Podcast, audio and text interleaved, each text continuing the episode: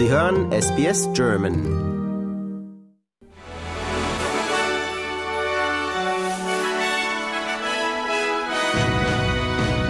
Sie hören den Newsflash an diesem Montag, den 4. Dezember. Mein Name ist Adrian Blitzko.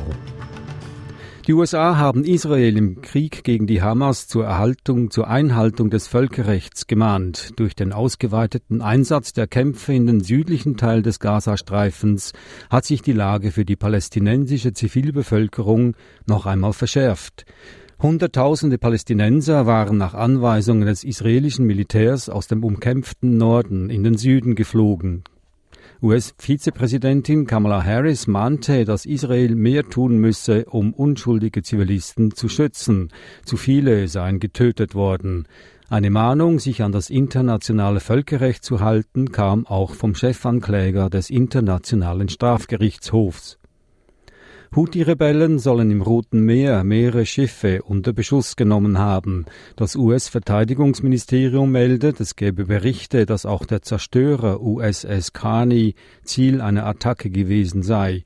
Die vom Iran unterstützten Houthi-Rebellen gaben an, sie hätten zwei israelische Schiffe mit einer Rakete sowie einer Drohne angegriffen. Beide Schiffe hätten keine Verbindung zum Staat Israel, betont ein Sprecher der israelischen Armee.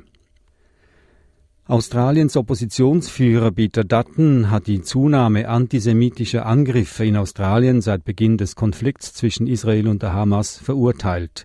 In einer Rede vor dem Rabbinerrat von Neusiedl-Wales sagte Dutton, dass Australien einen rohen und grassierenden Antisemitismus in einem Ausmaß erlebe, das anders sei als alles, was es zuvor gesehen habe. Der Täter, der in Paris einen deutschen Touristen erstochen und zwei Menschen verletzt hat, hat sich in einem Video zur Terrororganisation Islamischer Staat bekannt. Der 26-Jährige war den Behörden bekannt. Seine Mutter habe im Oktober die Behörden informiert, dass sie sich um den Zustand ihres Sohnes sorge, sagte die Staatsanwaltschaft. Estlands Regierungschefin Kaja Kallas hat ein internationales Tribunal zur Bestrafung der Verantwortlichen für Russlands Angriffskrieg gegen die Ukraine gefordert. Kallas nahm am Wochenende in Hamburg den Marion Dönhoff Preis für internationale Verständigung und Versöhnung entgegen. In ihrer Dankesrede bezeichnete sie den Angriffskrieg als die Mutter aller Verbrechen. Die verantwortlichen Spitzenpolitiker müssten zur Rechenschaft gezogen werden. Der frühere grüne Außenminister Joschka Fischer hat die EU aufgefordert, das eigene Atomwaffenarsenal aufzurüsten. Russlands Präsident Wladimir Putin arbeite mit nuklearer Erpressung. Die EU brauche deshalb eine eigene atomare Abschreckung. Auch Deutschland müsse seine konventionellen Waffen aufrüsten, sagte Fischer weiter. Solange wir einen Nachbarn Russland haben, der der imperialen Ideologie Putins folge, können wir nicht darauf verzichten, dieses Russland abzuschrecken.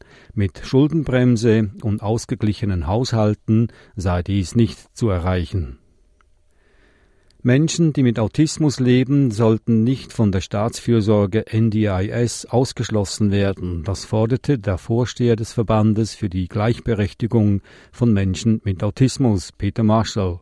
Australiens Staats- und Regierungschef wollen am Mittwoch über die Kostenexplosion in der NDIS-Fürsorge beraten.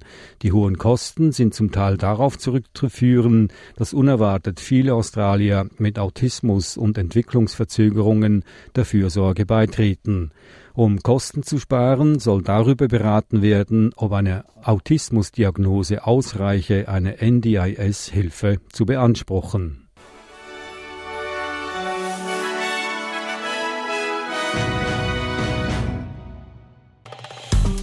Liken, teilen und kommentieren Sie unsere Inhalte bei facebook.com/sbsgerman.